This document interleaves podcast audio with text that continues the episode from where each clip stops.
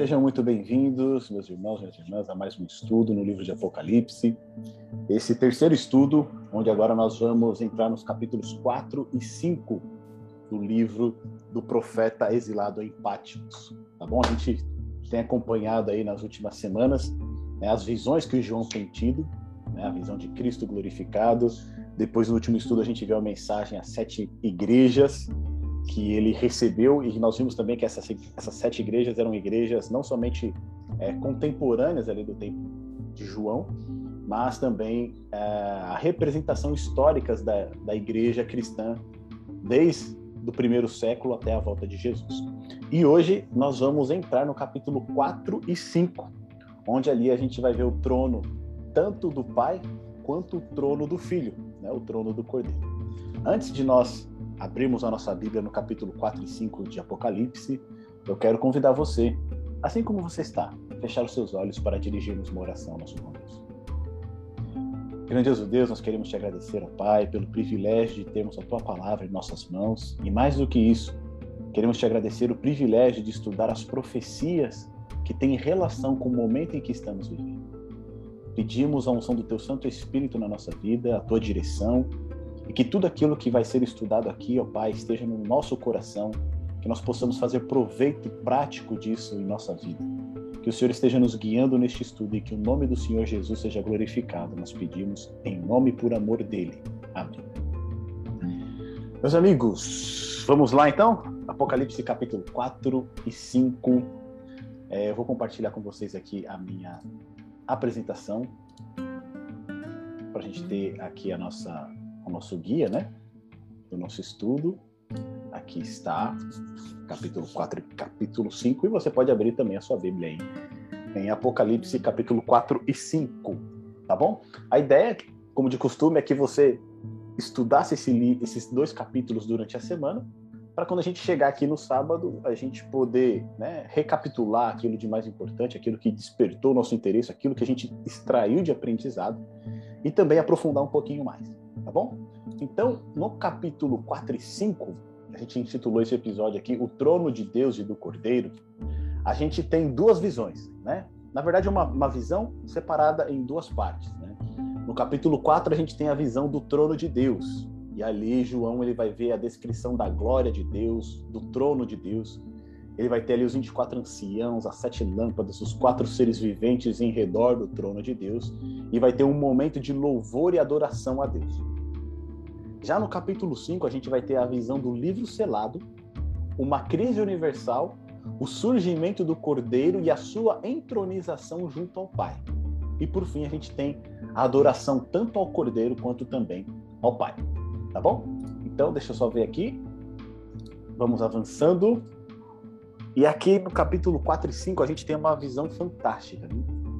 João ali ele é convidado né, por Cristo, o próprio Cristo convida João para ter uma visão do que estava acontecendo no santuário celestial. E a gente percebe que nesse capítulo 4 e 5 faltam palavras para João para ele poder expressar o que ele está vendo.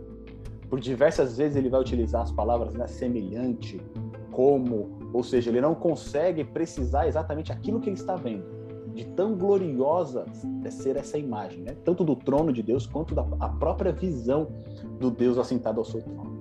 Aqui a gente tem uma imagem é, conceitual do que né, seria essa, essa visão de João, mas mesmo até as imagens não conseguem expressar exatamente aquilo que o profeta viu, tá certo? De tão grandioso que é essa imagem. Então a gente tem um trono de Deus ali assentado no seu trono, né? Uma glória tremenda emanando do seu trono.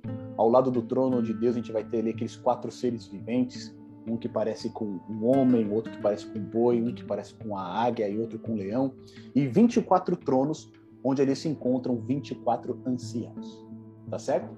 E diante dessa cena grandiosa que a gente viu no capítulo 4 e 5, eu quero que vocês partilhem com a gente desse estudo. Tá certo? Que, que vocês conseguiram observar aí nesse estudo do capítulo 4 e 5 que chamou a atenção de vocês? Aquilo que vocês cons conseguiram extrair de lição deste estudo aí, dessa leitura que vocês fizeram durante essa semana? E se, aplicando aquelas oito chaves de interpretação, vocês conseguiram identificar alguns, algumas coisas aí, nesse capítulo 4 e 5, tá bom? Queria que vocês aí partilhassem, dividissem com a gente o que, que vocês viram aí durante essa semana no capítulo 4 e 5. fiquem à vontade aí para abrir o microfone e compartilhar as impressões de vocês com a gente.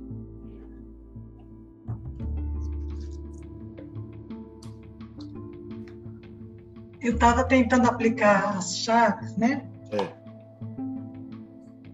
E eu lembrei de uma coisa que você falou na, na no estudo do, da primeira lição. Hum. Quando João ouve né, o testemunho dos anciãos falando, né, o leão É isso. É digno de, de abrir o livro. Uhum. Ele está ouvindo, né? Os anciãos dizem, né? Isso. O leão é digno de abrir o livro. E aí, quando ele se volta para ver, ele vê o cordeiro. Isso. Aí eu estava tentando entender, né? Por que você colocou né, na nossa Chave. página inicial lá, né? O, o leão e o cordeiro em Isso. Apocalipse. Exatamente. Interessante. Esse carinha aqui, né? É, Na verdade, eu tava pensando em criar uma imagem para esse nosso estudo, assim como a gente tinha para Daniel, né? E aí eu até pensei, poxa vida, né? A gente poderia colocar um dragão e um leão, né? O conflito que vai ter, que a gente vai, vai ver futuramente. Mas o livro do Apocalipse, né? Como a gente começou a estudar, eu falei, não. O centro do livro é o cordeiro, é o leão. Então a gente acabou colocando os dois aqui. Então, a gente vê aquele padrão, né? Ouvir e ver de João. Ele ouve uma coisa, quando ele se vira para ver aquilo que ele ouviu, ele enxerga algo diferente do que ele ouviu primeiramente, mas é a mesma coisa. Né? A gente consegue observar esse padrão aqui, já inicial, aqui no capítulo 4 e no capítulo 5.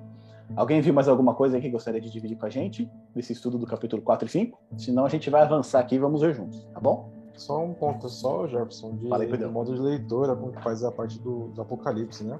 Uhum. Que eu acho que era, é, antes de conhecer mais a Bíblia e tudo mais, quando a gente começou a fazer estudo, eu sempre achava muito confuso, né? Essas partes, esses trechos, né? Esses símbolos tudo mais. E, Exato.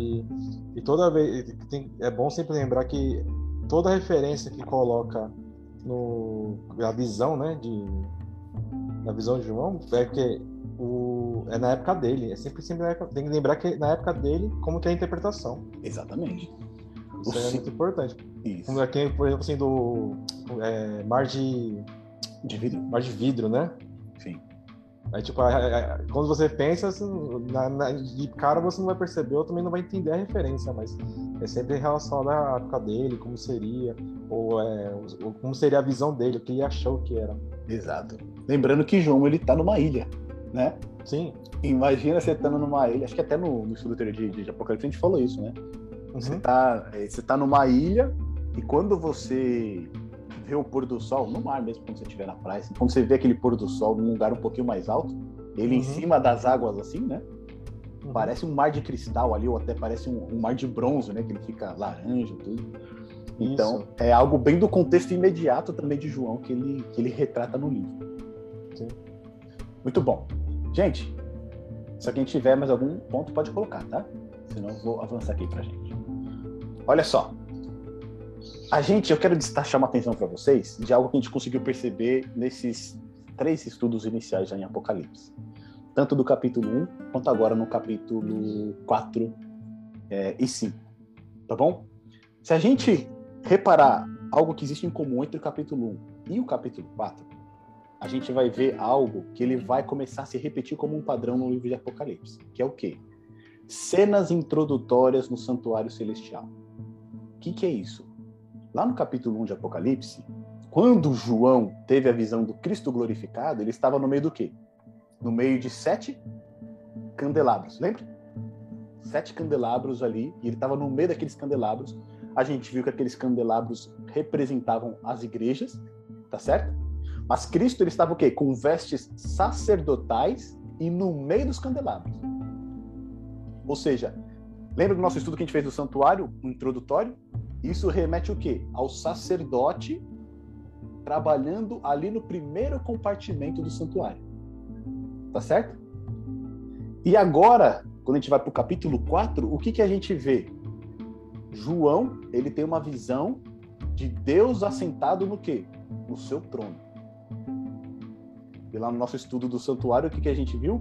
Que a, a arca da aliança que ficava no compartimento do lugar santíssimo representava o trono de Deus. Lembra?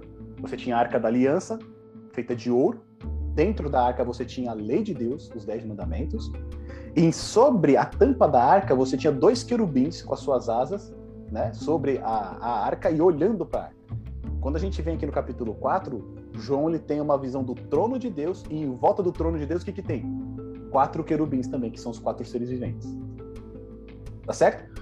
Então, lá no capítulo 1, João tem uma visão de Cristo no meio de sete candelabros e depois ele tem né, as mensagens que vão para as igrejas na terra. Aqui no capítulo 4, João ele é convidado por Cristo a ver o que está acontecendo no santuário celestial. Lá ele tem uma visão do trono de Deus. E aí depois a gente vai ter a abertura dos sete selos no capítulo 6 e até o capítulo 8, verso 1.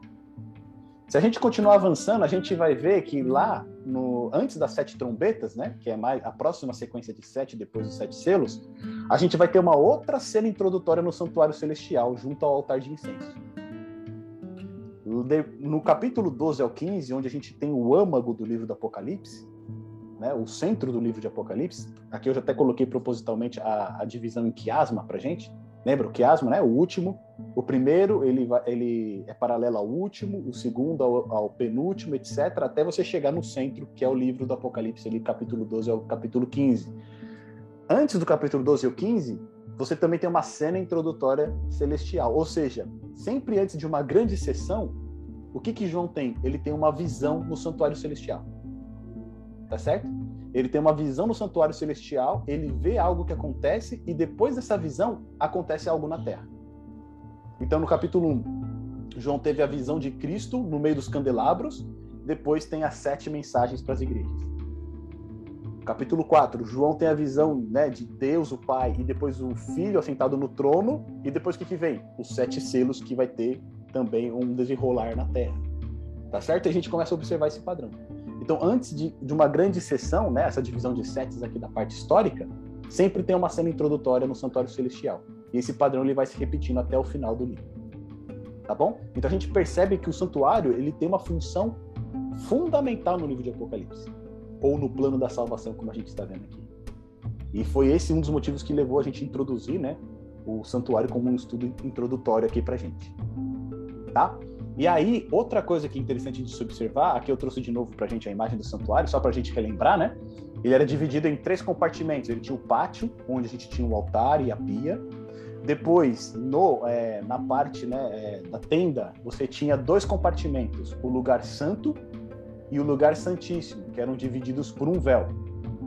No lugar santo, você tinha ali a mesa com os pães da proposição, tinha o candelabro e tinha o altar de incenso. E no lugar santíssimo você tinha a arca da aliança que representava o trono de Deus. Tá certo? Então, aquela miniatura, aquele santuário que era que era erigido ali, o tabernáculo que o povo de Israel ali adorava e depois no templo, ele era um modelo do santuário celestial. E quando a gente observa o livro de Apocalipse, dando um zoom aqui nessa imagem, o que a gente percebe? Na primeira visão de João, de Cristo glorificado, ele viu Cristo com as vestes sacerdotais aonde? No lugar santo, que é onde fica o candelabro. Tá certo? E agora, nessa segunda visão, o que, que ele vai ver? Ele vai ter a visão do trono de Deus. Só que aqui apresenta algo muito interessante para a gente, olha só. A gente vai perceber que conforme a gente for avançando neste estudo, é como se o próprio Cristo ele estivesse, não o próprio Cristo, né? Mas as visões que João vai tendo é de como se a gente estivesse se movendo dentro do santuário celestial. Então, olha só, né, se a gente trazendo aqui para é, essa interpretação do santuário para a gente no plano da salvação, tá certo? Ali onde tinha o, é, o, altar do sacrifício, o altar de bronze, né, onde os cordeirinhos eles eram mortos, etc. O que, que ele representa? A cruz de Cristo tá certo? E a cruz de Cristo, onde Cristo morreu, localizada aqui na terra, representava um pátio. Tá certo? Já falando agora no santuário celestial, o que, que a gente tem? Na primeiro, no primeiro capítulo, Cristo aqui próximo dos castiçais, certo? Em volta ali no meio dos sete castiçais. Ou seja, ele vê Cristo no lugar santo. Agora, no capítulo 4, a gente vai ver a, a visão do trono. Mas a gente vai ver que na abertura dos sete selos, né, o, o, o, o, lugar onde que João aparentemente tem essa visão seria no lugar santo ainda e seria é, a mesa com os pães. Né? Tem alguns intérpretes da Bíblia que eles interpretam a própria mesa dos pães como se fosse um trono, tá? Porque sobre a mesa eram colocados os pães, representando o pão da vida que era Cristo. Então, alguns intérpretes da Bíblia eles, eles olham para o móvel da mesa, né, que recebe o pão em cima, como se fosse o quê? Como se fosse um trono também, tá certo? E ali, antes de você ter os sete selos, eles eles interpretam essa visão do trono de Deus como se estivesse no lugar santo. Depois, quando formos para sete trombetas, a gente vai ver na cena introdutória o que? O altar de ouro, que era o altar de incenso. A gente vai ver um anjo ali recolhendo, né, os, é, é, os incensos ali diante do altar. E quando a gente for para a sessão do grande conflito, a gente vai ter uma visão da arca do concerto, que representa o trono de Deus que fica no lugar santíssimo. Então é como nas visões que João vai tendo, é como se ele estivesse caminhando por dentro do santuário celestial. E por fim, quando nós temos as sete pragas, tá certo? Ali ele vê anjos saindo do santuário celestial para derramar as taças da ira de Deus sobre a terra. Então, essas visões de João é como se ele estivesse entrando no santuário celestial e navegando no santuário celestial. Tá certo? Então, olha que coisa interessante aqui pra gente. Já no capítulo 4. Vamos lá. Vamos trazer aqui os pontos principais que a gente é, teve desse estudo. Tá bom? Então, aqui, separando aqui essas, essa, as principais palavras do nosso capítulo 4, a gente vai ver algumas repetições, né? Então, a primeira delas, olha lá. Depois destas coisas, olhei e eis não somente uma porta aberta no céu, como também a primeira voz que ouvi, como de trombeta, ao falar comigo, dizendo: Sobe para aqui e te mostrarei o que deve acontecer depois destas coisas. Depois dessas coisas, o que a gente pergunta, né? Depois das mensagens às sete igrejas. Sim.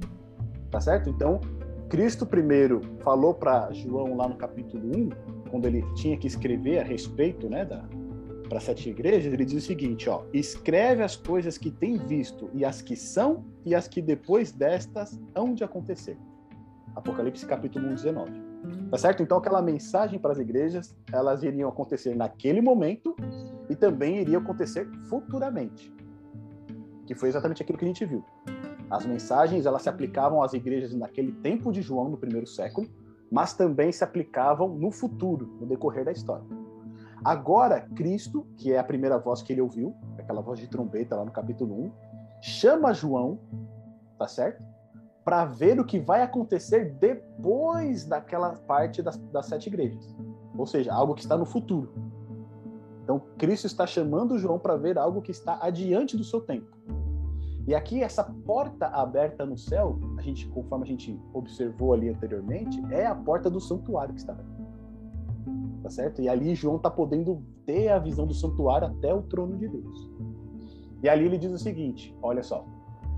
É, imediatamente eu achei-me em espírito e eis armado no céu um trono e no trono alguém sentado. E esse que se acha sentado é semelhante no aspecto à pedra de jaspe e de sardônio, e ao redor do trono há um arco-íris semelhante no aspecto à esmeralda.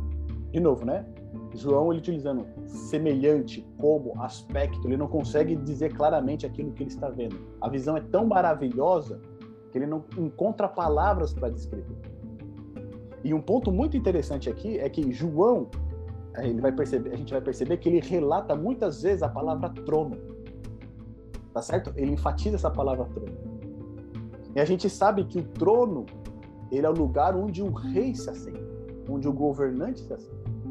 Então, o grande ponto aqui que João está chamando a atenção para nós é que o universo tem um governador, tem um rei que governa o universo. E ele está assentado no seu trono. E quando este está assentado no seu trono, ele está assentado para governar, para julgar, para dirigir. E olha só que pontos interessantes que a gente traz aqui. Esse fato de João ver a porta aberta no céu e ter a visão do trono de Deus, a gente pode interpretar de duas maneiras. Tem alguns estudiosos que interpretam a mesa dos pães lá do santuário que a gente viu como se fosse um trono, tá certo? E ele poderia estar vendo esse trono. E tem outros estudiosos que eles interpretam da seguinte maneira: existiam duas situações em que você poderia ter a visão do santuário completa. Você entraria na porta do santuário e poderia ver até o lugar santíssimo. Você não teria aquele véu é, na frente, você fazendo a separação. E que duas situações são essas? Quando o santuário ele era inaugurado e no dia da expiação, que a gente viu lá em Levítico 16, o dia do juízo. Tá certo? Então nessas duas situações, o santuário ele ficava aberto, né? É, o véu que fazia a separação, ele ficava, é, ele era removido, ele ficava aberto ali. Você tinha, poderia entrar na porta do santuário e ter a visão completa dele. E quando a gente olha aqui para esse texto, conforme a gente for avançando, a gente vai ver que faz muito sentido que o que nós estamos vendo aqui no capítulo 4 e 5 é justamente a inauguração do santuário celestial. E é por isso que João consegue ter a visão do trono de Deus, tá? Então, essa parte que comenta né, a, inauguração, a inauguração do santuário celestial e também o dia do juízo ou o dia do perdão, a gente pode conferir depois lá em Êxodo capítulo 40 e Levítico capítulo 16. Ali vai ter uma descrição completa desses ritos que são justamente quando o santuário ele ficava é, como, como se fosse um bloco só, tá certo? Não havia separação. E aqui a gente tem, né, algum, alguns outros elementos que a gente gostaria de trazer para vocês. Ó. João ele tem essa, ele é arrebatado no espírito, tá certo? E isso significa algo interessante para gente, porque não é algo da cabeça de João. Ou seja, ele foi conduzido pelo Espírito Santo e foi revelado algo divino para ele. Não é algo que João está inventando, tá certo? É uma manifestação, é uma visão dada por Deus para João para relatar o que está acontecendo aqui no capítulo 4. E essa visão que ele tem de Deus assentado no seu trono, ela é muito semelhante a uma visão que um outro profeta de Deus também teve. E aí eu convido vocês, deixa aí a, marcado em Apocalipse 4 e 5 para a gente poder voltar, mas olha comigo lá Ezequiel capítulo 1, lá no verso 26 e 28, tá? Ezequiel, depois de Salmos, Provérbios, Isaías, Jeremias, você vai encontrar o livro de Ezequiel. Ezequiel, logo no capítulo 1, o profeta que estava no exílio, esse profeta também estava no exílio, o exílio de Babilônia, e lá no exílio babilônico ele teve uma visão semelhante à de João a respeito do trono de Deus. Tanto que o que João relata aqui para gente é uma alusão a essa visão de Ezequiel. Ezequiel capítulo 1, verso 26 até o 28. Quem tiver encontrado e quiser ler, por favor, pode abrir o microfone e fazer a leitura para gente.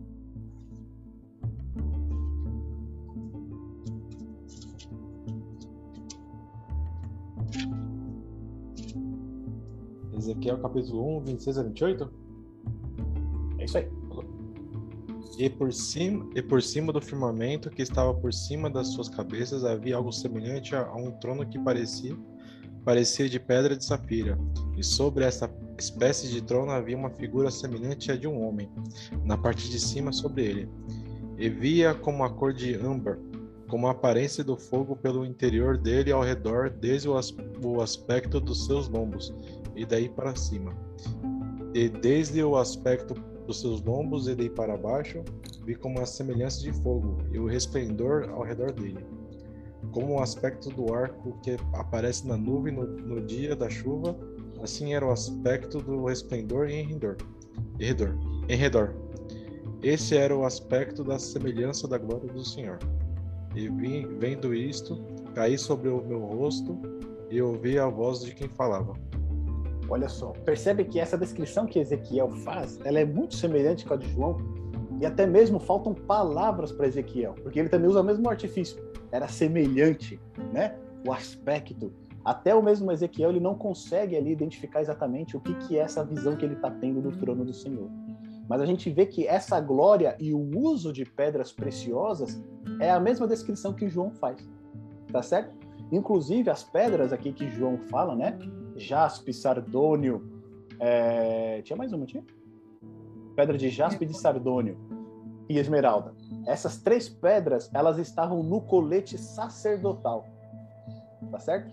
Quando a gente falou lá do santuário, a gente falou que o sumo sacerdote ele utilizava um colete sacerdotal com 12 pedras. E essas 12 pedras representavam ali, cada uma delas, uma tribo de Israel. Então, quando ele aparecia diante de Deus com o colete sacerdotal, ele estava representando todo o povo. E essas pedras que são relatadas aqui no trono de Deus também faziam parte desse colete sacerdotal do sumo sacerdote.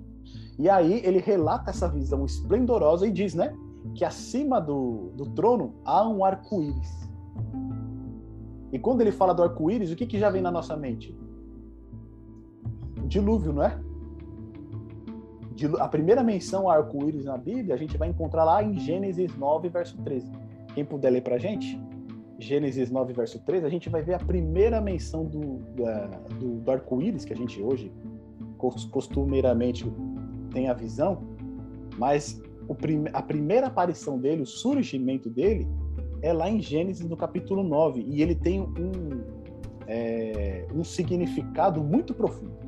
Tá certo? Quem encontrou aí pode ler para a gente, por favor.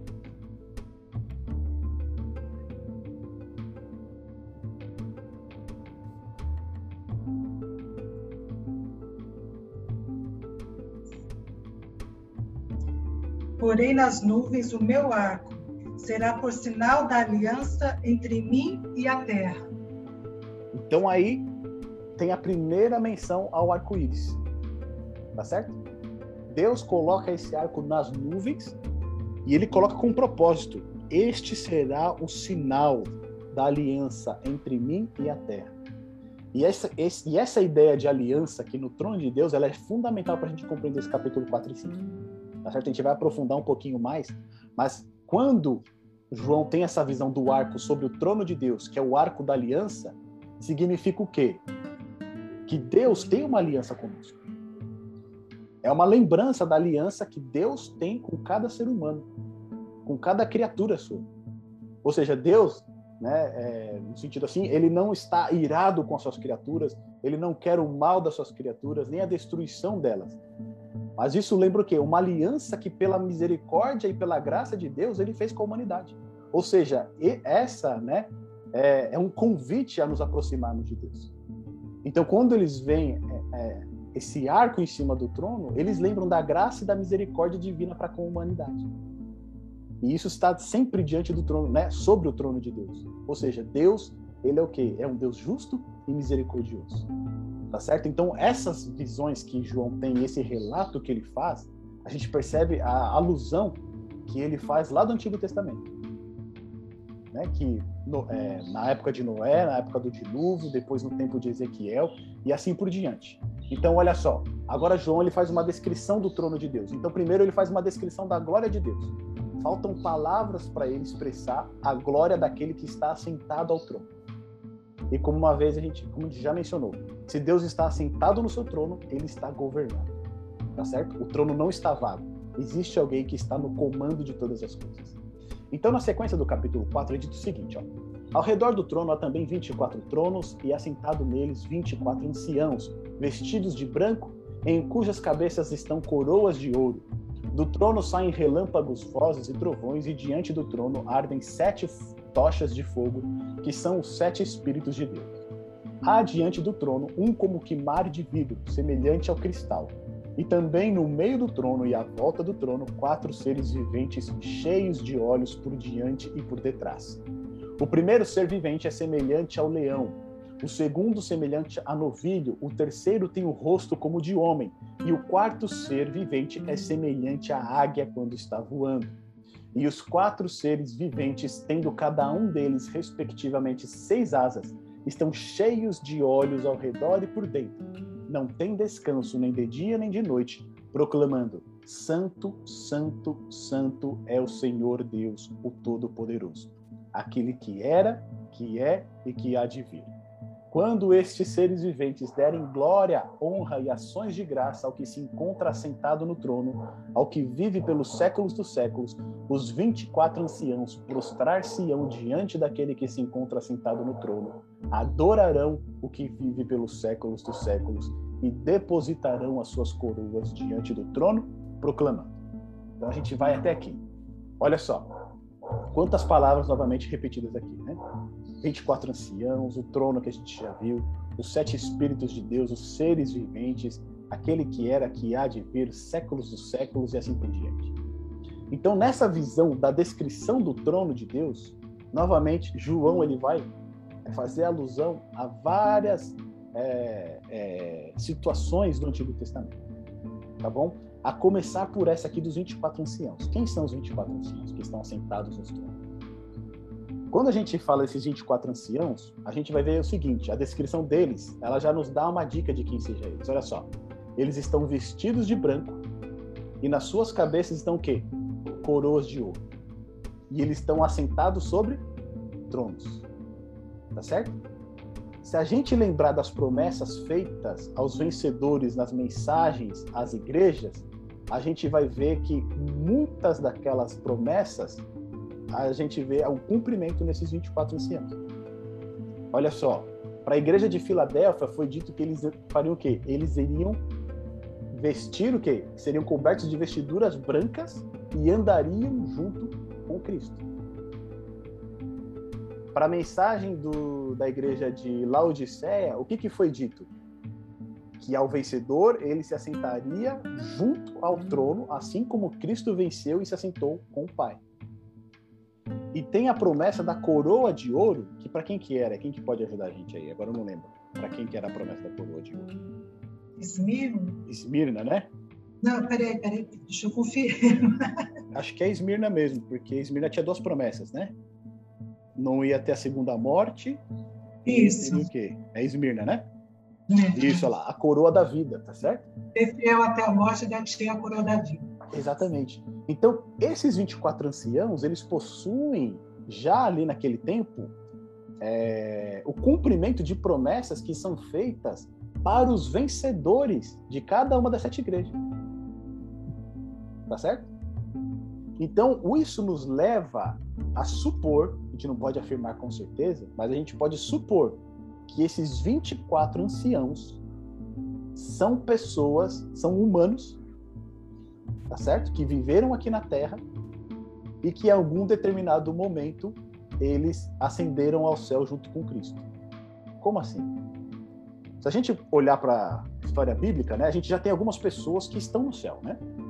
Então a gente tem Enoque, que foi levado para o céu. A gente vai ter Elias, que foi levado para o céu. A gente tem Moisés, que foi ressuscitado e foi levado ao céu. Ou seja, três pessoas já estão lá, tá certo? Então essas três pessoas poderiam muito bem estarem vestidas de branco, usando uma coroa e assentadas em trono, porque foram vencedoras também. Agora, se a gente vai lá em Mateus capítulo 27, olha só que interessante. Mateus capítulo 27. A gente vai ver que na ressurreição de Cristo, algumas pessoas ressuscitaram junto com ele. Olha só.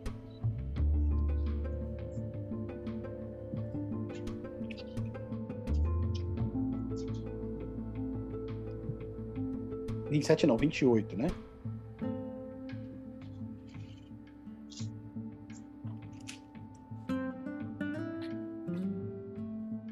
Não, 27 mesmo.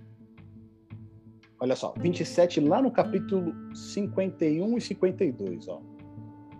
Mateus no capítulo 27, 51 e 52, está escrito assim, ó, quando Cristo morreu na cruz, né? E eis que o véu do templo se rasgou em dois, de alto a baixo, e tremeu a terra, e fenderam-se as pedras, e abriram-se os sepulcros, e muitos corpos de santos que dormiam foram ressuscitados. E no verso 53 diz o seguinte: E saindo dos sepulcros, depois da ressurreição dele, entraram na cidade santa e apareceram a muitos. Ou seja, na morte e ressurreição de Cristo, muitos que estavam mortos ressuscitaram e entraram em Jerusalém e apareceram a muitas pessoas. Tá certo? Então, quando Jesus morreu e ressuscitou, santos ressuscitaram junto com ele. Só que esses santos não estão aqui até hoje, né? E lá, se a gente for em Efésios, por exemplo, se a gente for um pouquinho lá para frente, Efésios capítulo 4, olha só. Ali, Paulo ele vai dar uma descrição de pessoas que ascenderam ao céu junto com Cristo. Então, lá em Efésios capítulo 4, Efésios depois de Gálatas, Efésios capítulo 4, verso 8, Paulo ali ele vai fazer uma menção de um salmo, agora eu não lembro qual é o salmo aqui, mas essa essa mesma passagem também está em um Salmos. E lá em Efésios 4, verso 8, diz o seguinte, ó. Por isso diz: subindo ao alto, levou cativo o cativeiro e deu dons aos homens. Então tá falando o quê? De Cristo. Cristo, quando ele ascendeu ao céu, ele levou cativo o cativeiro, ou seja, aqueles que estavam é, no cativeiro do pecado, estavam no, no cativeiro da morte, eles foram ressuscitados e levados junto com Cristo para o céu. Tá certo? E depois Cristo concedeu o quê? Dons aos homens, que aí é a descida do Espírito Santo.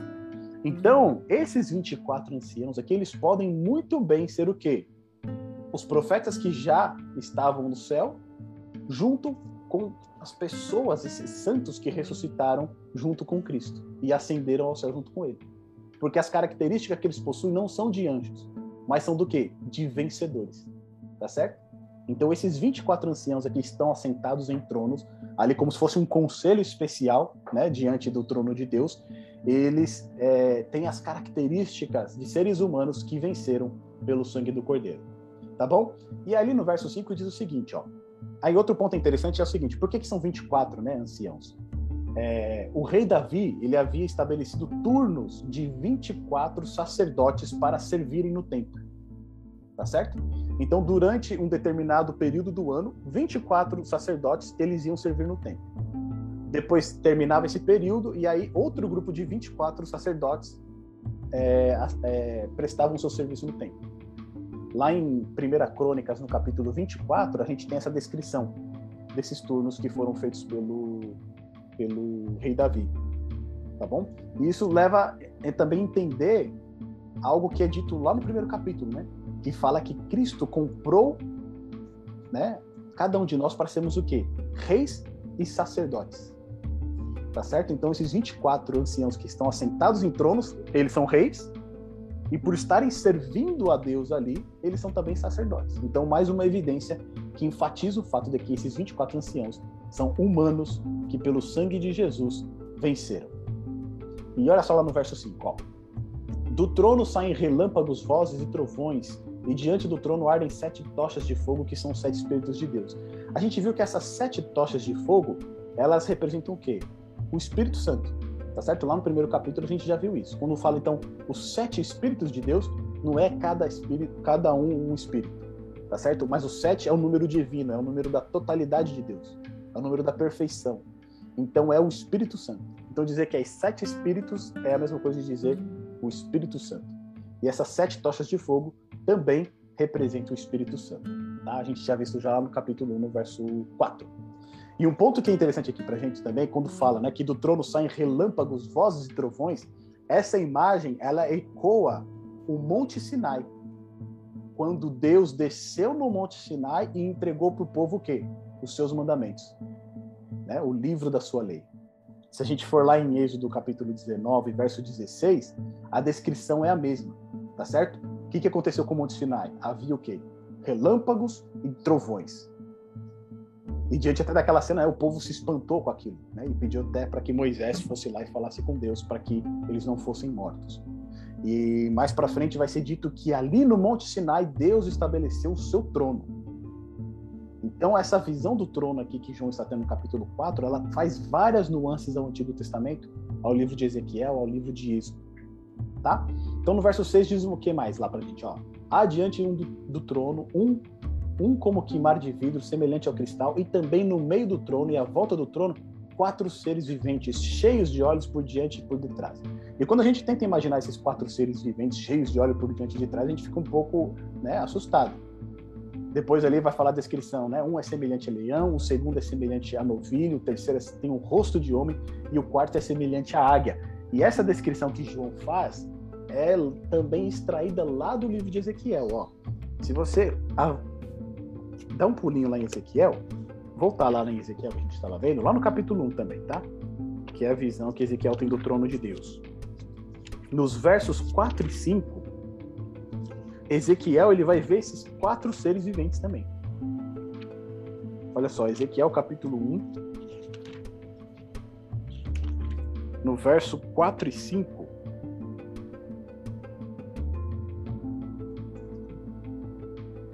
ele vai falar a respeito disso. Ó. Quem encontrou aí pode ler para a gente, por favor.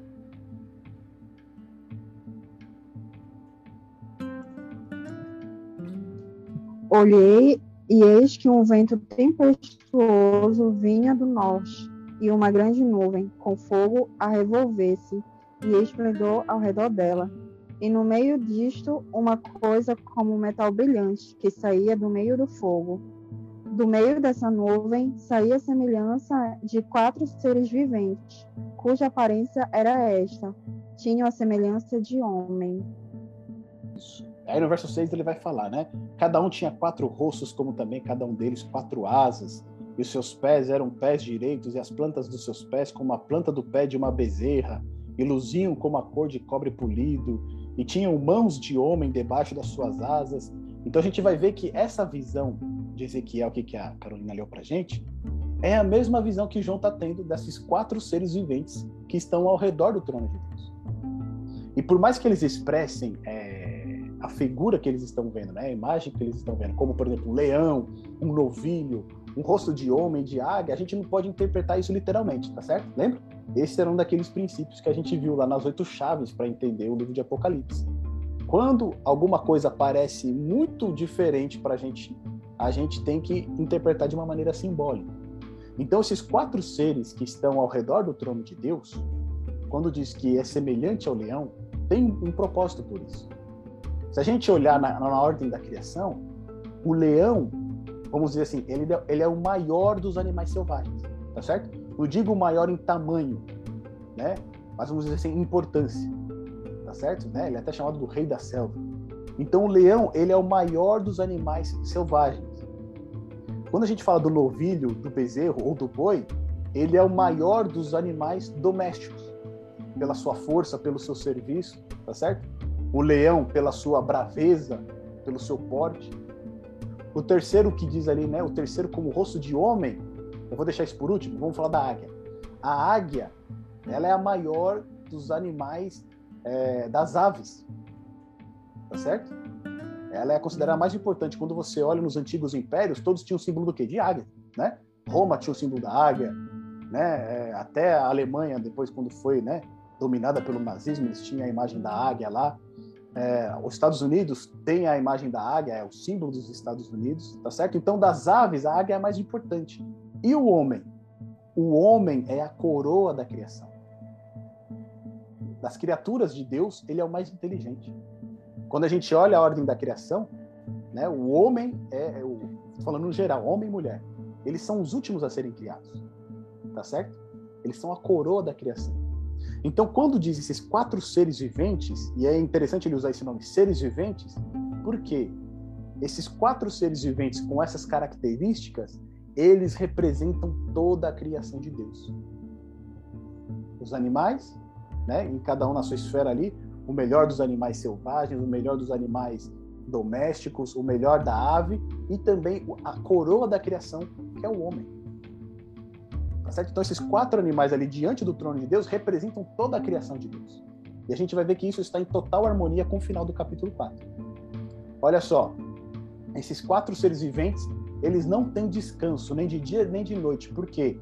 Eles proclamam: Santo, Santo, Santo é o Senhor Deus Todo-Poderoso. Ou seja, esses quatro seres viventes ali, eles estão ali para servir, para adorar, para exaltar, glorificar a Deus. E quando a gente olha as visões lá de Ezequiel, a gente vê que o trono de Deus ele é um trono móvel, tá certo? Ele não é um trono que está fixado num lugar só. E quem é que conduz esse trono para os lugares que ele tem que ir? Esses quatro seres viventes. Tá certo? Então esses quatro seres viventes são os responsáveis por conduzir o trono de Deus para determinados lugares. E eles estão diante do trono sempre clamando: Santo, Santo, Santo. E aqui a gente tem uma outra visão do Antigo Testamento, né? Lá em Isaías, no capítulo 6, no verso de 1 a 3, quando é, o profeta ele tem a visão do trono de Deus, ele vai relatar exatamente isso. Olha só. Isaías capítulo 6. Vamos ver com a gente?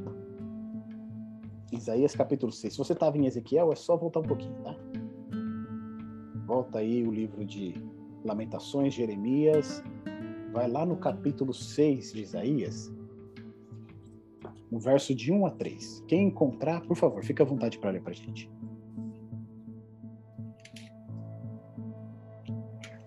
No ano da morte do rei Uzias, eu vi o Senhor assentado sobre um alto e sublime trono, e as abas de suas vestes enchiam o templo. Serafins estavam por cima dele, cada um tinha seis asas. Com duas cobria o rosto, com duas cobria os seus pés, e com duas voava. E clamavam uns para os outros, dizendo: Santo, Santo, Santo é o Senhor dos exércitos. Toda a terra está cheia da sua glória. Percebe? Essa visão de Isaías também é a mesma que João teve. Aqui João ele está vendo os anjos com seis asas, né? É, no caso aqui de João ele vê com quatro. Ezequiel ele também vai ver com quatro. Né? Mas essa diferença ela não é tão não é tão gritante assim. Né? O que importa aqui é que são os mesmos seres que estão ao redor do trono de Deus. E um ponto que é interessantíssimo para gente, lá em Ezequiel 28, que vai falar a respeito do príncipe de Tiro, né? Só que por trás do príncipe de Tiro, Ezequiel 28, ele está falando de Lúcifer, quando este era um querubim, a guarda. Lúcifer, antes de se tornar Satanás, ele ocupou exatamente a posição de um desses seres viventes. Ele estava do lado do trono de Deus. Ou seja, quando Deus se manifestava, né, eles ali com as suas asas, ali, eles cobriam a glória de Deus. E recebiam a glória diretamente neles, né? porque eles abriam as suas asas para cobrir a glória de Deus e eles próprios recebiam a glória de Deus neles. Então você vê, né? Lúcifer estava tão perto do trono de Deus, se deixou ser levado por um sentimento de egoísmo, de orgulho, de vaidade, ao ponto de se tornar o inimigo de Deus. Tremendo isso, né? Quando a gente vê essa cena do capítulo 4 de adoração desses seres, a gente fala, nossa senhora, como que alguém pode, né, depois de estar tá adorando a Deus, clamando santo, santo, santo ao Senhor, cair de um nível tão tão lastimável como ele caiu. E aí a gente vai ver que estes seres viventes, eles estão adorando a Deus, e não somente ele, mas os 24 anciãos também estão adorando. E aí entra o ponto fundamental, meus irmãos. Olha só, aqui a gente tem a imagem né, do trono de Deus, aqui é uma imagem também conceitual, com os quatro seres viventes aqui representados pelo leão, o boi, o homem e a águia, os 24 anciãos em redor do trono. Mas o ponto que é fundamental é exatamente aquele que está no final desse capítulo 4. E aí eu quero só trazer mais um ponto para vocês. Isso, olha só. A gente falou aqui que esses animais aqui e o ser humano, eles representam o quê? Toda a criação, tá certo? E lembra lá do tabernáculo, que quando ele era levantado pelo povo de Israel, ele tinha uma disposição, tá certo? Então o tabernáculo ele sempre ficava ao centro do acampamento, junto com o santuário, Aí à direita você tinha um grupo de tribos de Israel, que eram 12 tribos, certo? Dividido em quatro divisões aqui. Eles eram dispostos em quatro divisões.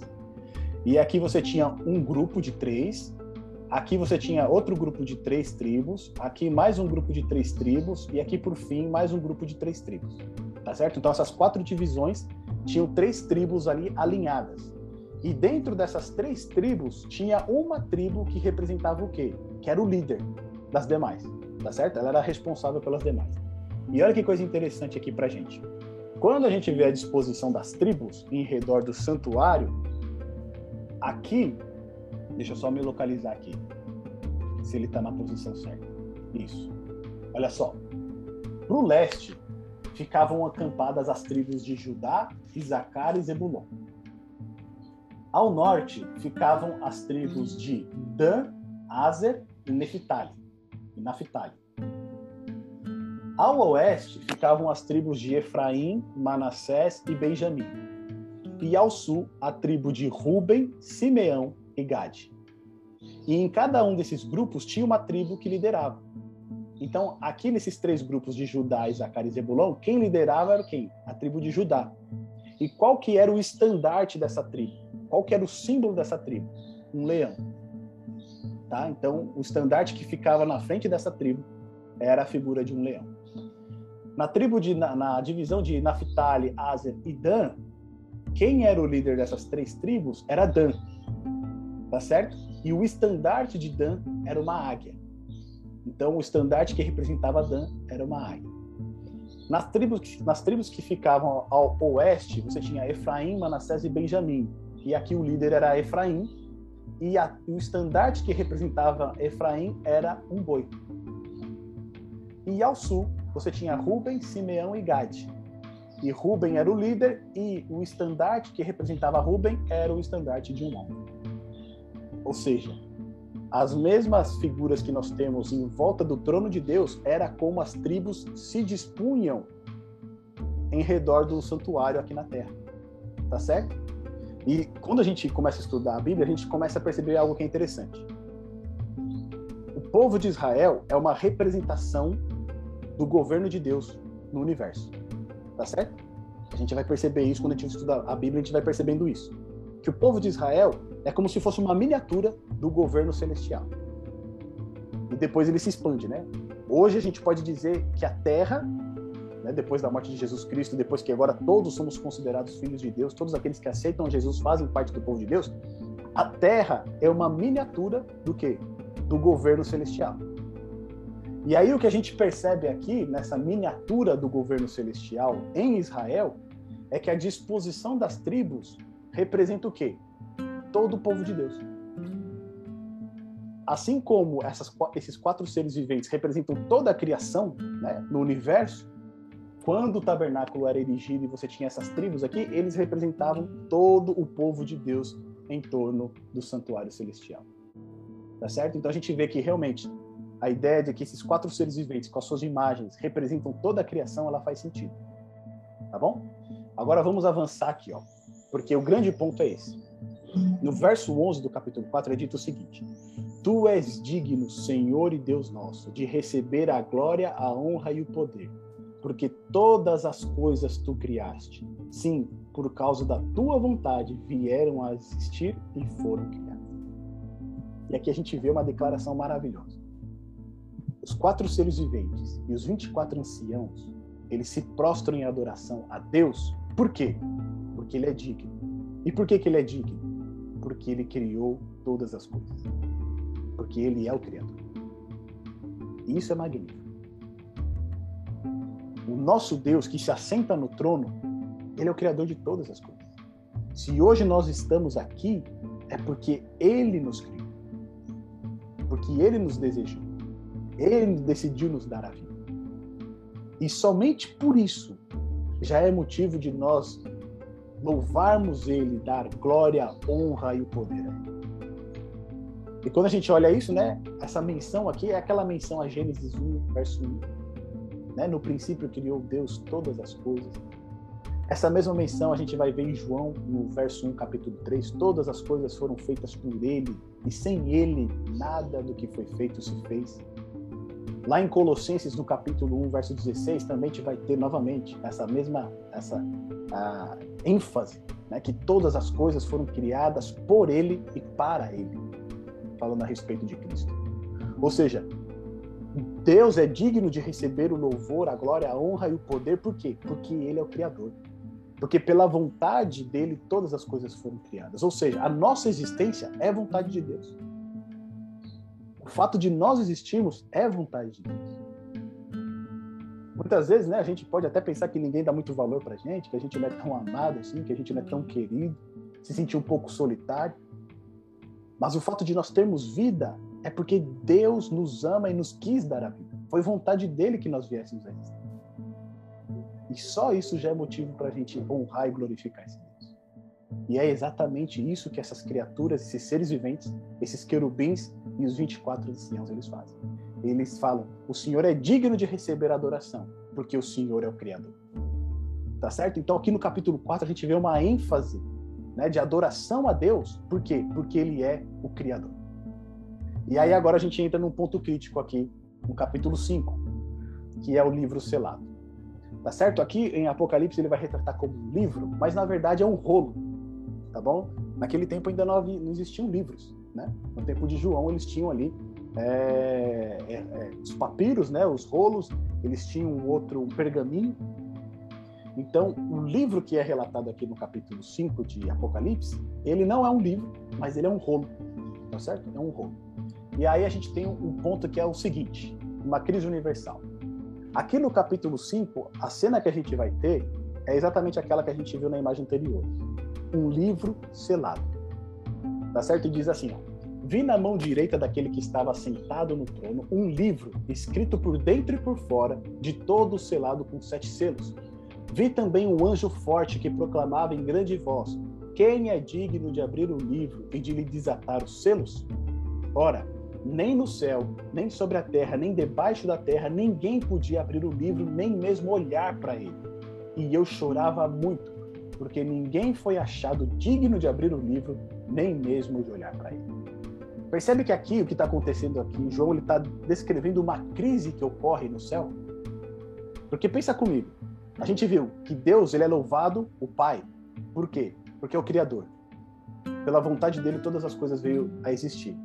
E Deus ele está sentado no trono e junto dele tem o quê?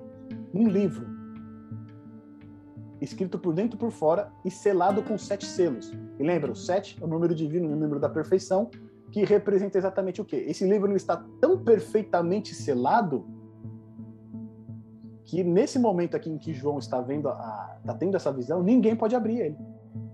Mas tem um ponto que é crítico aqui, que é o seguinte: nem mesmo o Pai que está sentado no trono pode abrir o livro.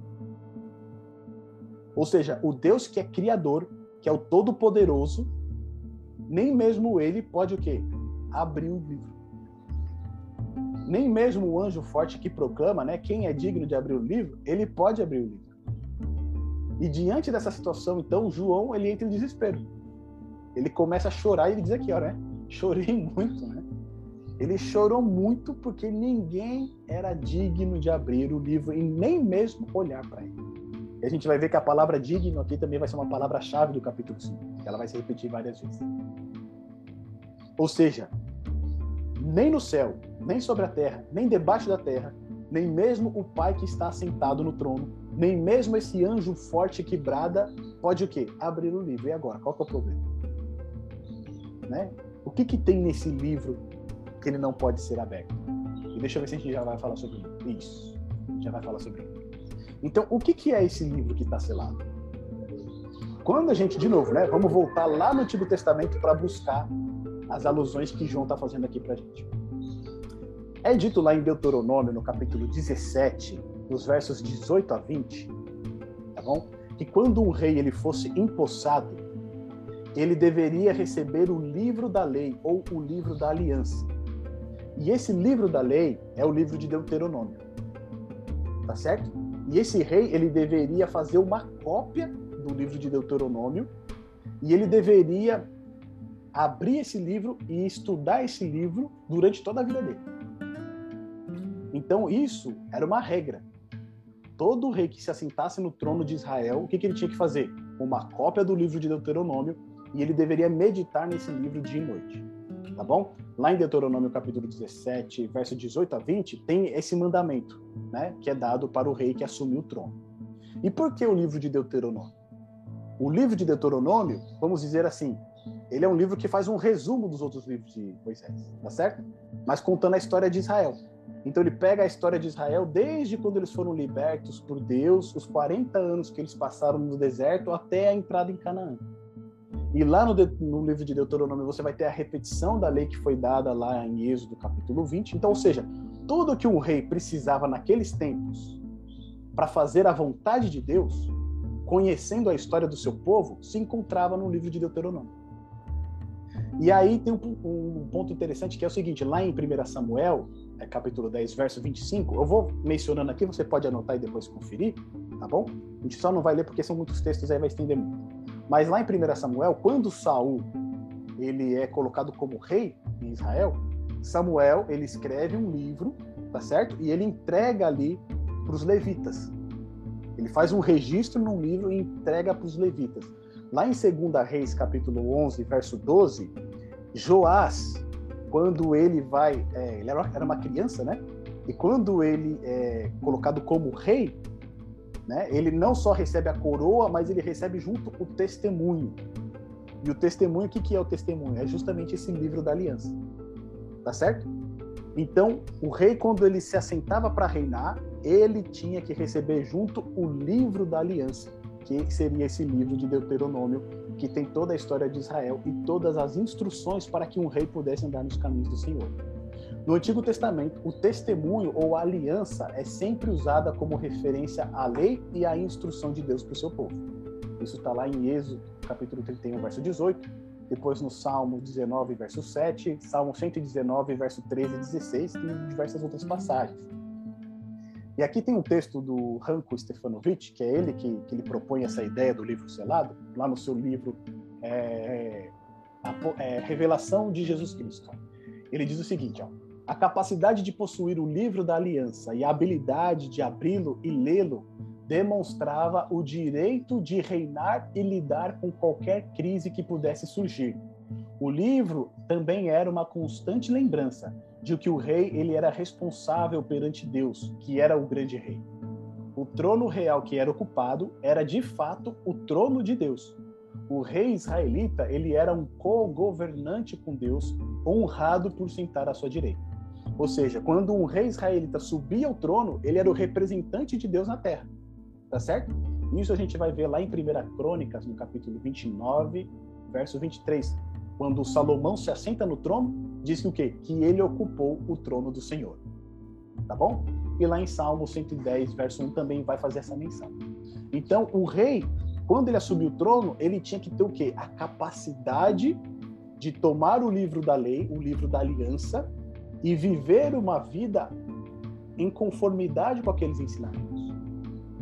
Deus ele fez uma aliança com Davi, prometendo a perpetuidade de sua, de sua dinastia. Ele falou que nunca faltaria um herdeiro de Davi no trono. No entanto, poucos reis se demonstraram dignos de ocupar o trono em Israel. E por não obedecer ao que estava escrito no livro da aliança, muitos deles tiveram até um reinado curto. Tá certo? A gente vai ver que aqueles reis que têm o maior reinado, justamente são aqueles reis mais fiéis a Deus gente vai ver isso com Josafá, com Ezequias, com o próprio Josias, apesar de ele não ter tido um reino, um, um governo tão longo, né, porque ele foi assassinado, mas ele foi fiel a Deus. E esses reis mais piedosos eram justamente os reis que o quê? Tomavam o livro da aliança. Tá certo? É até interessante que no caso de Josias, o livro da aliança estava escondido no. Ele estava numa das paredes do templo. Quando eles estão reformando o templo, eles encontram esse livro da aliança, levam para Josias. Josias, quando ele lê esse livro, o que, ele faz? ele rasga suas vestes. Por quê? Porque toda a nação estava vivendo uma, de uma maneira contrária ao que esse livro da aliança pedia. Tá certo? Então a condição para você assumir o reino e governar com sabedoria era o quê? Você ser capaz de viver uma vida em conformidade com esse livro da aliança, que é o livro de Deuteronômio. E aí, o que, que a Bíblia vai apresentar para a gente? Ó? A falta de fidelidade dos reis e do povo em obedecer à orientação de Deus ocasionou o quê? O selamento do livro da aliança. E este selamento deveria ocorrer durante um período de tempo. Evidências fortes apontavam no tempo de João que o livro da aliança significava o direito e a autoridade dos reis israelitas em serem co-governantes com Deus no trono de Davi. E aí, um ponto interessante que a gente vê aqui em Isaías 29, do verso 9 a 14, qual que é? Deus pede para que seja lido o que está escrito no livro. E o povo não consegue ler. Eles não podem ler. Tá certo? Por quê? O livro está selado. Quando a gente vai lá em Daniel no capítulo 2, no verso 4 e 9, vamos olhar lá Daniel capítulo 12, como ele tem a relação direta com o Apocalipse. E esse texto aqui é fundamental para a gente compreender também algumas coisas aqui de Apocalipse. Vamos, a gente, é bom a gente fazer questão de ler esse texto. Daniel no capítulo 12, no verso 4 e 9. Quem, quem tiver encontrado já, por favor, pode ler para a gente.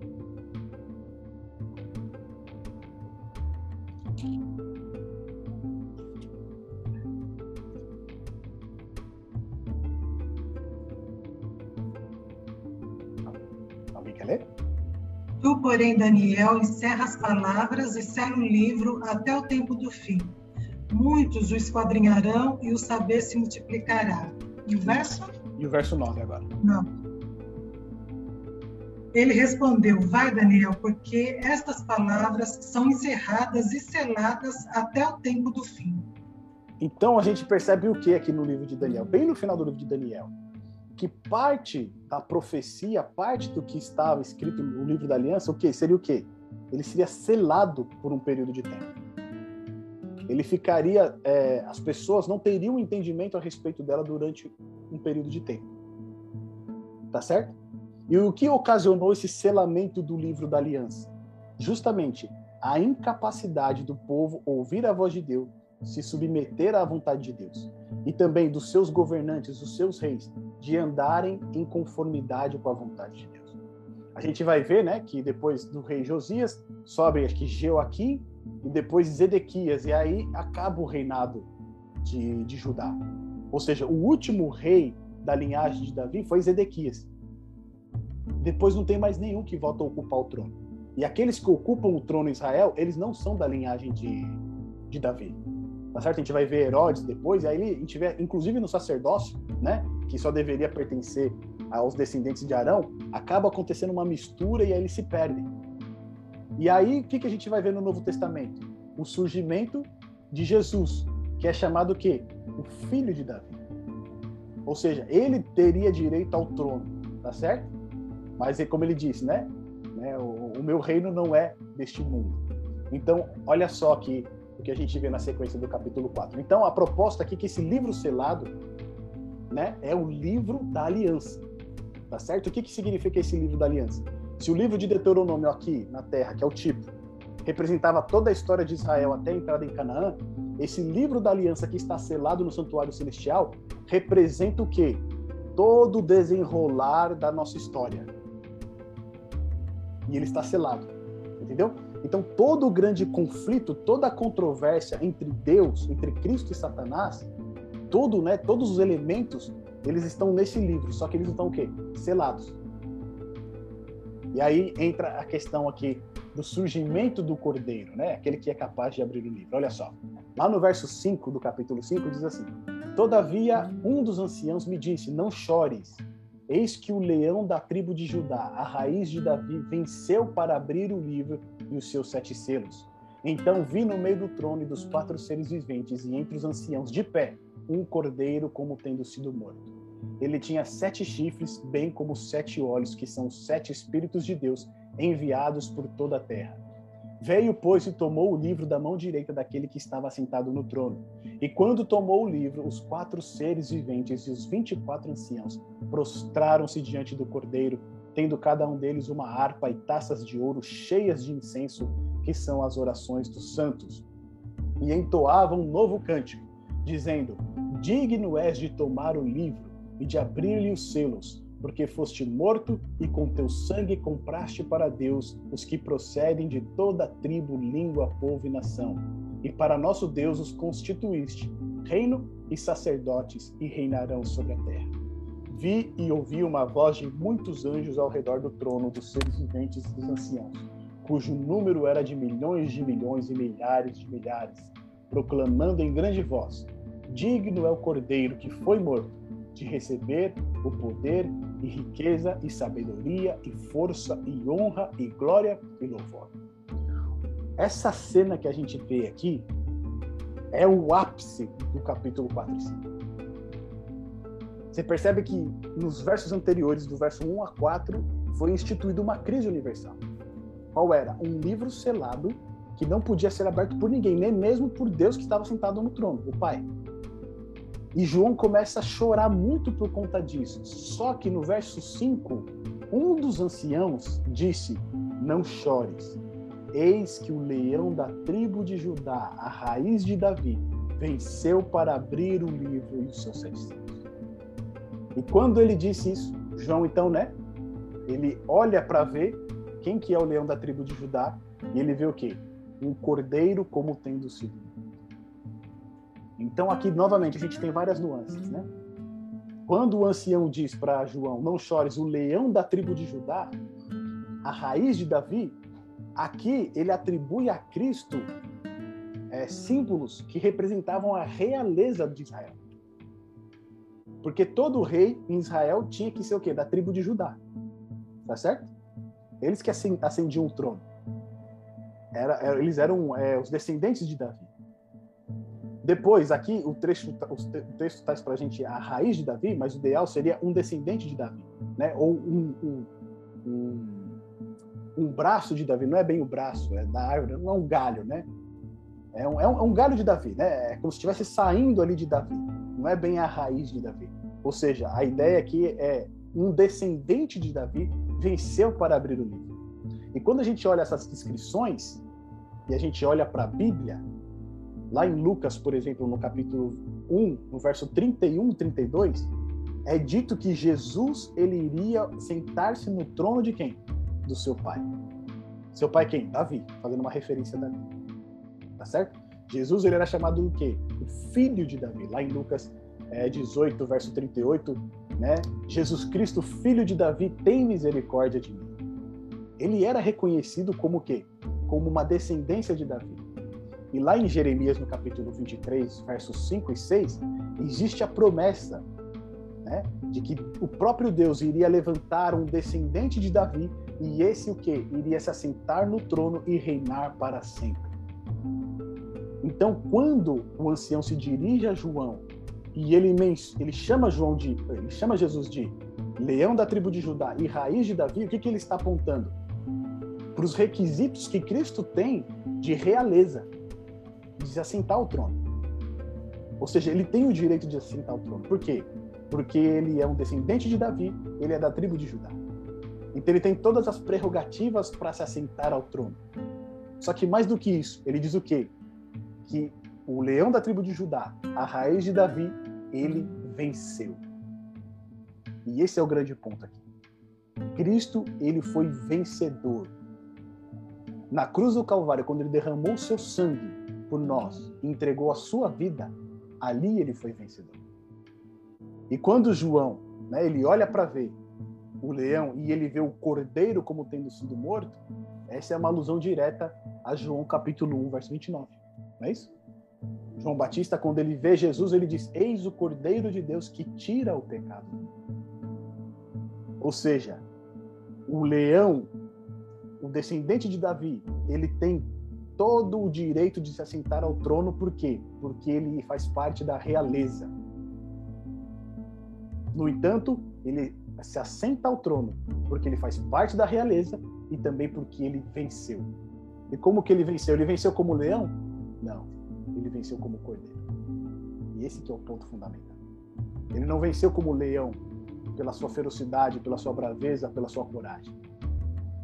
Mas ele venceu como cordeiro no seu serviço, na sua humildade, na sua humilhação. Cristo derrotou para sempre Satanás e todas as potestades malignas, quando ele foi obediente e obediente até a morte de cruz. E é por isso que todo o céu ele irrompe, dizendo, né? Digno és de tomar o livro, de abrir os selos, porque foste morto e com teu sangue compraste para Deus os que procedem de toda tribo, língua, língua povo, povo e nação.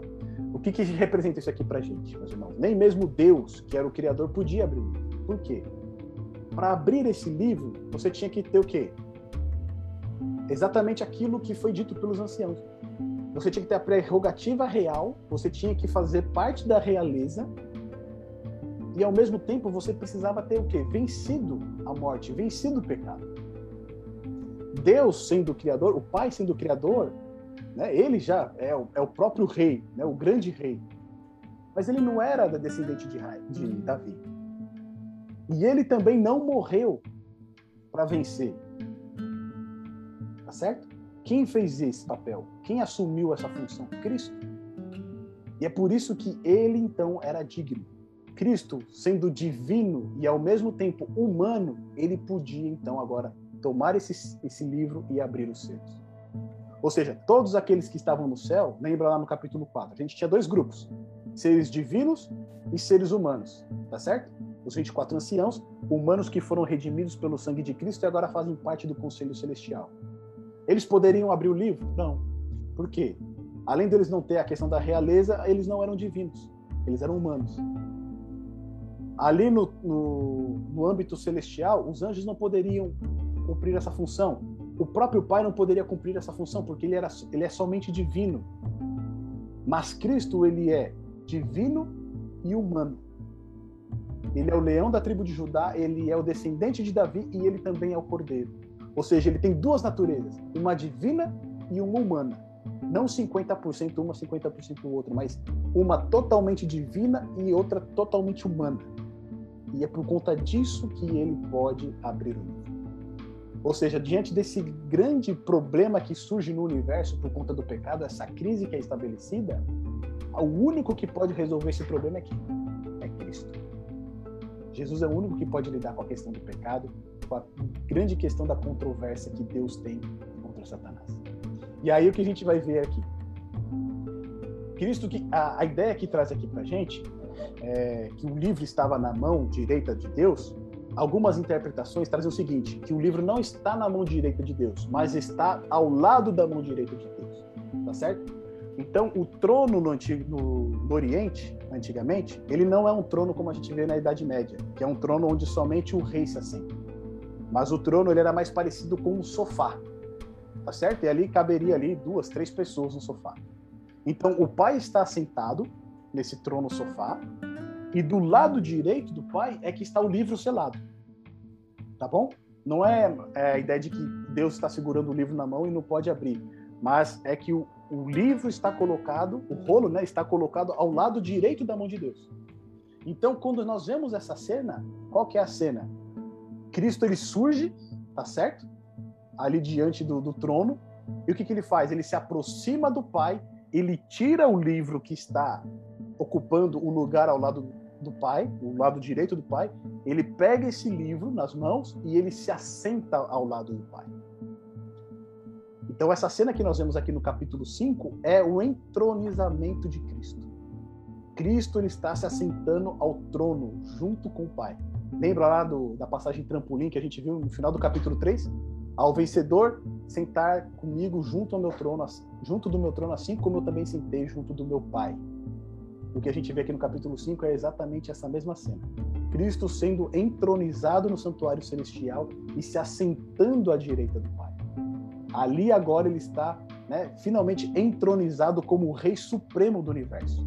E o fato dele tomar esse livro e ser digno de abrir, e nesse livro a gente viu que ele contém toda a história né, da controvérsia que a gente tem da, é, de Deus contra Satanás, toda a nossa história é, relatada nesse livro, ele é digno de tomar por quê? Porque ele, além de ser rei, né, descendente de Davi, ele entregou a sua vida por cada um de nós. É isso que torna ele digno. É, é, o, é, a, é o seu sacrifício que torna ele digno de tomar esse livro e abrir. E aí a gente vai ter uma série de referências aqui que é o seguinte. Olha só. Lá no capítulo 6 diz que o cordeiro, tá certo? Como tendo sido morto, né, representando o sacrifício de Cristo. E ele tinha sete chifres também, bem como sete olhos. A gente viu que o sete é o número divino, tá certo? Então, por um lado, o cordeiro ele tem esse aspecto humano de ter sido morto, de fragilidade. Por outro lado, ele tem o quê? Sete chifres como sete olhos. Os sete chifres, a gente já viu no estudo de Daniel, o chifre representa o quê? Reinos e poderes, tá certo? E sete chifres é o quê? O sete número divino, número da perfeição, junto com poder. Ou seja, ele é onipotente. Então ele tem o poder divino. E não somente o poder divino, como também tem os sete olhos, que são o Espírito de Deus, tá certo? O que são os sete olhos? Sete, o número divino da perfeição, olhos, é a visão. Então ele tem uma visão perfeita, completa de tudo que acontece, que é o que a gente chama de onisciência. Né? Nada foge aos seus olhos. Essa figura aqui é tirada de Zacarias, no capítulo 4, verso 10, né? onde a gente tem ali é, o candelabro também representando o Espírito Santo, e aí depois o profeta, Deus vai explicar para o profeta que aqueles sete olhos representam os sete Espíritos de Deus. E aqui no verso 6 tem um ponto interessante que ele diz o seguinte: que são os sete Espíritos de Deus, o Espírito Santo, enviados por toda a terra. E aí a gente pensa, olha só, lá no capítulo 4 a gente vê os sete, o, Espírito Santo diante do trono de Deus, e aqui no capítulo 5 a gente vê novamente uma menção ao Espírito Santo de Deus, mas dessa vez ele é o quê? Enviado por toda a terra. E o que, que isso representa para a gente? Lá em Atos, no capítulo 2, verso 32 a 36, Paulo, ou Paulo não, Pedro, ele vai falar que o Pentecostes, que foi né, o Espírito Santo derramado sobre toda a terra, o que, que foi aquele evento? Foi justamente essa cena do capítulo 5 de Apocalipse. Cristo sendo entronizado no céu. Vamos dar uma olhada lá em Atos, capítulo 2, verso 32 ao 36. Ali Pedro, ele vai explicar justamente que a descida do Espírito Santo no Pentecostes foi o símbolo, né, de que Cristo havia de fato sido entronizado no santuário celestial, ele havia se assentado à direita de Deus. Quem encontrou, pode ler para a gente aí Atos capítulo 2, verso 32 a 36. Deus ressuscitou a este Jesus, do que todos nós somos testemunha, de sorte que exaltado pela destra de Deus, e tendo recebido do Pai a promessa do Espírito Santo, derramou isto que vós agora vedes e ouvis. ouvis. Porque Davi não subiu aos céus, mas ele próprio diz: Disse o Senhor ao meu Senhor, ao meu Senhor: Assenta-te à minha direita, até que ponha os teus inimigos por escabelos, escabelo, escabelo de teus pés. Saiba, pois, com certeza toda a casa de Israel que a, que a esse Jesus, a quem vós crucificastes, Deus o fez o Senhor e Cristo. Então aqui Pedro ele dá a explicação para o que havia acontecido no Pentecostes. E a explicação de que o Espírito foi derramado sobre todos, né, ali os apóstolos, é qual? Que de fato Cristo agora se assenta à direita de Deus. Ele foi entronizado e por ele ser o vencedor, agora ele como é, o rei, o comandante do universo, o que, que ele faz? Ele envia o Espírito Santo para a Terra. É exatamente isso que a gente vê no capítulo 5 de Apocalipse, no verso 6. Tá certo? Ali Cristo ele é entronizado e ao ser entronizado a promessa que ele havia dado do Espírito Santo agora ela é confirmada. E o Espírito de Deus ele é o quê? Enviado por toda a terra. Ele é derramado sobre toda a terra. Ah, o Espírito Santo antes não agia, ele agia, tá certo? Mas de maneiras muito específicas, né? O Espírito Santo estava presente, mas ele não tinha sido dado em abundância.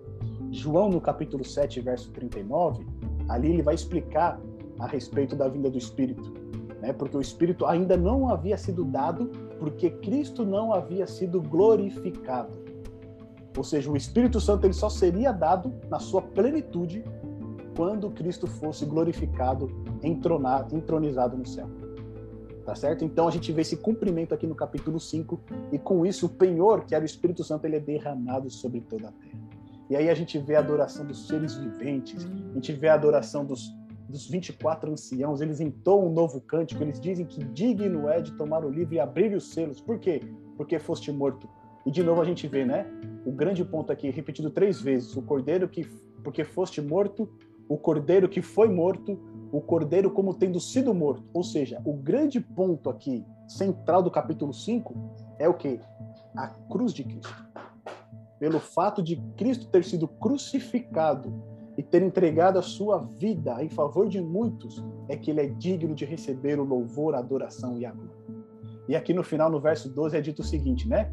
Digno é o cordeiro que foi morto de receber poder, riqueza, sabedoria, força, honra, glória e louvor. A gente vê que são sete atributos. Esses sete atributos que são mencionados aqui, eles fazem referência aos sete chifres. Ou seja, por que, que ele pode ser rei? Porque ele é onipotente porque ele tem todos os atributos que um rei precisa ter para se assentar ao trono. Lembra que a gente falou que esse livro selado possivelmente é uma referência ao livro da aliança lá do Antigo Testamento? Então, por que Cristo ele é digno de abrir esse livro? Porque ele é perfeitamente, perfeitamente obediente à, palavra de Deus, à vontade de Deus. É, a gente viu que o rei, para ele assumir o trono e reinar, ele tinha que ser apto em abrir o livro e viver uma vida em conformidade àquelas instruções. Aqui, Cristo ele se mostra totalmente capaz de abrir esse livro, de quebrar os selos e viver uma vida completamente segundo aquelas instruções dadas pelo seu Pai. Então, meus amigos, olha só. Nós vemos dois ápices aqui de adoração no capítulo 4 e 5. No capítulo 4, o Pai, ele é glorificado por quê? Porque ele é o criador. Tá certo? E no capítulo 5 a gente vê Cristo sendo glorificado, por quê? Porque ele é o redentor. Então o Pai é digno porque todas as coisas criaste. Pela sua própria vontade todas as coisas vieram a existir. O Filho, ele é digno por quê? Porque foi morto e com seu sangue compraste todas as pessoas de todas as tribos, línguas e nações para o seu Deus, para fazê-los o quê? Reis e sacerdotes, e eles reinarão com ele.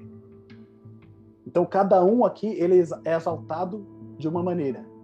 Mas quando a gente olha numa visão mais geral, nós vemos que não somente o Pai, o Filho, mas o Espírito Santo também, os três estão atuando na salvação. Os três atuaram na criação, quando a gente vê lá em Gênesis no capítulo 1, verso 1 e 2, tá certo? E na redenção os três também estavam atuando.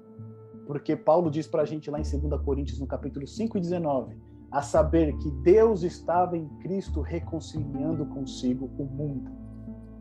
Apesar de aqui no capítulo 4 a gente ter essas adorações distintas ao Pai porque é o Criador e ao Filho porque ele é Redentor, no final das contas, a exaltação, a glorificação, o poder, a honra e o louvor é dada a Deus como um todo. E é por isso que no final do capítulo 5, no verso 13 e 14, é dito: Então ouvi que toda criatura que há no céu e sobre a terra, debaixo da terra e sobre o mar, e tudo que neles há, estava dizendo: Aquele que está sentado no trono e ao cordeiro, seja o louvor e a honra e a glória e o domínio pelos séculos dos séculos. E os quatro seres viventes respondiam: Amém. E também os anciãos prostraram-se e adoraram. Lá no Salmo 150, verso 6, vai dizer o seguinte: Todo ser que respira, ou em todo ser que há fôlego de vida, louve ao Senhor. O que nós vemos aqui no final do capítulo 5 é uma grande antífona. Começa a adoração dos quatro seres viventes. Depois, os 24 anciãos se juntam nessa adoração. E por fim, no verso 13, toda criatura que há no céu, na terra, debaixo da terra e sobre o mar, e tudo que neles há, o que?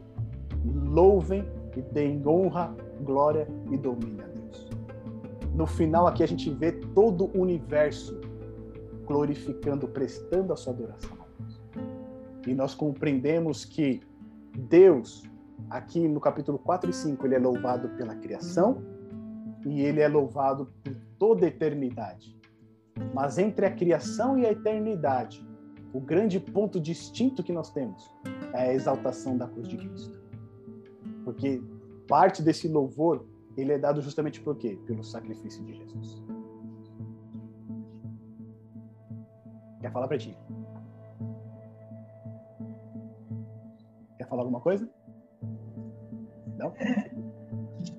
Só para a gente concluir aqui, meus amigos, e aí abrir para vocês fazerem seus comentários. Essa cena de capítulo 4 e 5 ela é uma cena fundamental. Aqui ela muda todo o curso da história. O livro que está selado a gente vai ver a abertura dos selos e um ponto interessante que a gente vai ver no livro de Apocalipse é que o conteúdo desse livro ele não vai ser revelado. Porque a gente vai ver aqui a, a, Cristo abrindo os sete selos, tá certo? E a gente vai ver que esses sete selos são paralelos às sete igrejas na porção histórica do livro. Ou seja, quando for aberto o último selo, que é o sétimo, já é a volta de Jesus. Então, o conteúdo do, do livro não vai ser revelado em Apocalipse. Mas ele vai estar reservado lá para o capítulo 20, acho que dos versos 11 a 15, que é onde quando vai acontecer todo o julgamento e aí toda a história vai ser revelada, toda a história vai ser contada. A gente vai ter um trechinho desse livro e possivelmente seja, a gente viu que o pergaminho ele está escrito por dentro e por fora, né? Então, alguma coisa você consegue ler da parte que está por fora. Então, uma parte desse pergaminho, desse livro, vai ser revelado no capítulo 10, quando a gente vê um grande, um anjo poderoso descendo com um livrinho e entregando para João. O conteúdo desse livrinho vai ser do capítulo 10 até o capítulo 22, tá certo? Mas o conteúdo do livro selado a gente não vai ver em Apocalipse. Ele está reservado justamente para depois da volta de Cristo. Ali ele vai abrir, vai revelar para a gente toda a história da redenção. Hoje a gente tem uma parte dela. Mas quando Cristo vier, nós vamos ter o conhecimento de tudo o que aconteceu. Como a minha vida, como a sua vida influenciou na salvação de outras pessoas como reinos e poderes trabalharam em conjunto com as forças celestes para a salvação de outras pessoas. Ali tudo vai ser desvendado. Todas as nossas dúvidas, todos os nossos questionamentos, eles serão abertos e entregues para nós. E tudo isso só será possível porque um dia Cristo decidiu vir a essa terra e entregar a sua vida por nós. Portanto, do louvor da criação ao louvor da eternidade, meus irmãos, a cruz de Cristo precisa ser exaltada. Hoje, o Pai e o Filho assentam-se no trono. Eles governam o universo. O, a história que nós estamos vivendo aqui, ela não é uma história aleatória, não é uma história sem rumo. Deus está dirigindo todas as coisas, mesmo quando a gente não compreende muito bem os caminhos de Deus. Mas Deus está no controle. Mas o fato de Deus, de Cristo estar assentado no trono, só vai fazer realmente diferença para mim e para você se ele também se assentar no trono da nossa vida. Se Cristo não ocupar o primeiro lugar na nossa vida, se ele não ocupar o trono do nosso coração, meus amigos, não importa muito que ele esteja no trono celestial. Pelo menos para nós, se nós não permitirmos que ele ocupe também o trono da nossa vida. Eu quero encerrar com esse pensamento, porque nós sabemos que existe um Deus no céu que dirige a história e esse Deus também quer dirigir as nossas vidas. Amém? Meus amigos, por favor, fiquem à vontade agora para fazer seus comentários, para fazerem suas perguntas, tirarem as suas dúvidas. Apenas lembrando que o próximo estudo, no próximo sábado, nós vamos ver os sete selos, tá bom? Então a gente vai ver a abertura dos sete selos desse livro que está selado. E o estudo vai do capítulo 6 até o capítulo 8, verso 1. Tá bom? Então sábado que vem a gente vai retomar aqui o estudo no capítulo 6 até o capítulo 8, verso 1. E agora eu dou a liberdade aí para vocês fazerem os comentários, tirarem as suas dúvidas. Fiquem à vontade. E para quem não, para quem não é familiarizado ainda né, com o livro de Apocalipse, é, observar que o capítulo 7, né, ele é um intervalo entre a abertura do sexto selo e do sétimo. Né? Então tem um, capítulo inteiro aí, né, que é um intervalo entre a abertura do sexto e sétimo selo. Exatamente. Que é melhor para o entendimento, né? Sim, exatamente. A gente vai ver que no final do capítulo 6 vai ter uma pergunta. Tá certo? E o capítulo 7, ele vai responder essa pergunta. Finalizando aí no capítulo 8, verso 1. Então, vocês estiverem estudando, vocês vão ver que vai ter um, esse capítulo 7 que a minha irmã mencionou, que aparentemente vai estar fora né, do, do que está sendo tratado ali. Mas, na verdade, esse capítulo 7 ele está respondendo a pergunta que é feita no final do capítulo 6. E aí, Pedrão, tranquilo? Eu, essa... Praticamente é a segunda vez que está estudando capítulo, então também está tranquilo, tá bem respondido. Tem umas dúvidas só. Tinha, né? Mais, mais dúvidas sobre o, o símbolo, simbologia e tudo mais, e descrição dos sonhos, do sonho, né, de João. Mas agora tá mais tranquilo, né? Tem... Tá bem esclarecido. achei muito boa a explicação sua que é, é Só estou trazendo o que a Bíblia está interpretando, né? É só essa questão do, do, do, livro selado que eu nunca tinha ouvido, né? Mas estudando algumas referências aqui, esse livro do Ranco Stefanovic, eu não estou com ele aqui, mas é a Revelation de Jesus Christ, né? Ele não tem em português, mas na Amazon, quem lê inglês pode procurar lá, é o Ranko Stefanovic, é um comentário do livro de Apocalipse, e ele traz essa menção pra gente, né? Que esse livro selado, muitas vezes, a, a gente tem é entendimento que é a abertura dos sete selos. Mas não pode ser, né? Porque os selos estão sendo quebrados e quando você quebra o último selo é a volta de Jesus já. Ou seja, o conteúdo ele nunca é aberto, mas ele vai ser aberto depois da volta. E o melhor ponto para mim é quando você faz a conexão com Daniel, né? Sim. Aí, como que já estudou, eu fico feliz, nossa, então eu lembrei agora, lembrei Daniel. Até a figura que a gente Daniel. vê, né? no final ali, Sim. em que milhares e milhares estão adorando, é aquela figura de Daniel 7, quando se assenta o trono, né? E, e Daniel vê aquela miríades de miríades de anjos, né? Em redor do trono.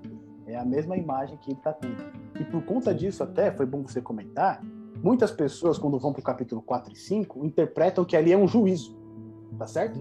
Porque vê o trono, vê o livro selado, que na verdade não é um livro, é um rolo, né? Mas vê Deus sentado no trono. Vê o rolo, pensa no quê? Juízo tá certo? Uhum. Lá em Apocalipse a gente viu o quê? Foi, foram postos os tronos e foram abertos os livros, no capítulo 7 de Daniel. E aí as pessoas fazem essa associação. Só que se a gente se demora um pouquinho mais nos capítulos 4 e 5, que nem a gente fez aqui agora, a gente vai ver que todo o contexto é o quê? Adoração. Né? Ali estão adorando ao Pai, estão adorando ao Cordeiro. Então ali o momento é o que? É a inauguração do santuário celestial. O uhum. santuário está sendo inaugurado para concluir o plano da redenção. A partir daquele momento, então, agora Cristo é o sacerdote no santuário e depois de 1844 ele também passou a ser o juiz. Preto, tem um chat para quem, quem não quiser falar, né? Quem quiser colocar a pergunta no chat, é, à vontade, tá? Não quer aparecer, mas também não quer falar. Mas a Cléo tá, hoje está afônica, está sem voz. Mas aí, se tiver alguma observação, algum comentário, pode usar o chat também. Né? Isso, fica à vontade para colocar. Dá para fazer os pedidos de oração também, né? Exato. Gente, se você tem o seu pedido de oração. pelos nossos, é, nossos amigos.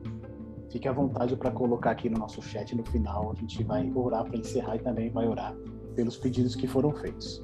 Gente, algum comentário que vocês gostariam de fazer? Alguma dúvida que ficou que vocês gostariam de esclarecer? Fiquem à vontade, tá? Oi, Ana, tudo bom? Oi, boa tarde. Então, é, eu só queria deixar, é só um registro, né? Foi feito aqui mais uma vez estudo maravilhoso é, quando fala sobre o porquê né, que nós devemos adorar a Deus, o que tem que ser motivado para isso, o que vai nos motivar para isso. É, uma certa vez eu estava, não sei, mas eu já ouvi também pessoalmente alguém questionando. Uma vez foi um historiador aí nesses comentários no Facebook, né lá. Aí ele questionava o seguinte: que Deus é esse que precisa de adoração, né? Que Deus é esse? Por que, que ele precisa de tanta adoração?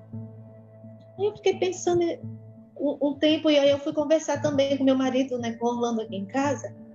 Aí a gente conversando, aí dizendo interessante, né, quando a gente se faz esse questionamento quão distante que nós estamos de Deus, que é exatamente aquilo. Não é que Deus precise da, da nossa adoração, é que nós que precisamos adorá-lo. Né? Nós temos que sentir isso. Somos nós que temos que sentir esse, é, é, esse desejo de adorar, de glorificar a Deus, porque o, o, o único fato de nós existirmos, de Deus ter dito: Olha, eu vou te dar a vida, eu sou o doador da vida, eu vou te dar. Isso já seria um motivo assim imenso, grandioso. Eu não digo o principal, que por, por exemplo seria o principal, né, da minha vida, do meu existir, mas existem tantos outros motivos que, que, que nos levam é, é, a essa adoração, a glorificar a Deus o tempo todo, a sentir, a ter que sentir isso. Não que nós sejamos obrigados, mas que nós venhamos sentir que parta de cada um isso. E, e, que infelizmente ainda tem esse questionamento de algumas pessoas, mas que Deus é esse, né? Como se Deus realmente ele precisasse, fosse Deus que precisasse ser adorado por nós. Enquanto que não é, isso é algo que nós, na verdade, é que precisamos fazer isso por nós, não por ele, Exato. mas por nós. Então, que nós se, se, pode, possamos cada vez mais aumentar mais esse desejo realmente de estar adorando, de estarmos ali adorando, quer seja no templo, quer seja na nossa casa a Deus, glorificarmos a Deus através das nossas vidas, né, que é o principal também, e estar nessa busca constante de cada vez mais estar adorando a Deus, para um dia nós estarmos reunidos com os santos anjos do céu, Amém. glorificação né, e adoração a Deus. Uma coisa que a gente vê que é fundamental é que assim o, a adoração, a gente percebe no capítulo 4 e 5, que ela brota de uma maneira espontânea. Né? Então, vai, a imagem vai crescendo, vai ter na descrição, vai ter na descrição. A gente percebe no capítulo 4 e 5, João ele não explica muitas coisas. Ele descreve. Né? Ele vai descrevendo, ele vai descrevendo, vai descrevendo. Conforme ele vai descrevendo, chega um ápice assim que não resta outra coisa senão adorar. Né? Isso, é, é a nossa necessidade, é aquela necessidade que a gente sente, uma necessidade de adorar a Deus porque eu sinto essa necessidade, né? E cada vez mais, é, é, de novo eu repito que essa seja assim, cada vez mais o meu desejo, o meu desejo assim que ele cresça cada dia mais essa adoração como de cada um de vocês e que cada vez mais as pessoas sintam isso, né? Esse ponto que você colocou foi bastante interessante. A Cléo também colocou aqui, né? Que a adoração é a maior fonte de conexão com Deus. E de fato a gente vê que a adoração, em primeiro momento, é o quê? Porque ele é o Criador. Ele é o nosso originador, né? Conexão maior do que essa, né? a gente tem uma fonte de existência que é, que é, é divina, é Deus, Deus nos criou. Né? Ela já estabelece essa própria criação. E aí depois quando a gente leva toda a consideração o pecado, a maldade que existe no mundo, né, todo o sofrimento, a morte, e de repente esse mesmo Deus, ele entrega a sua vida em resposta para resolver todos esses problemas, aí é que a nossa adoração ela, né, é completa, né? Porque se a gente já tinha que adorar por conta da criação, agora então, porque ele trouxe a resolução dos problemas, Senhor, né?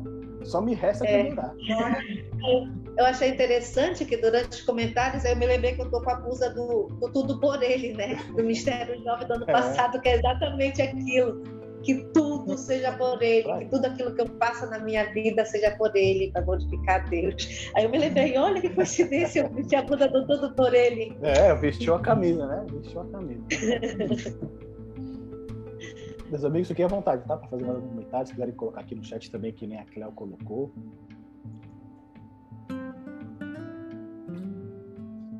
Maria?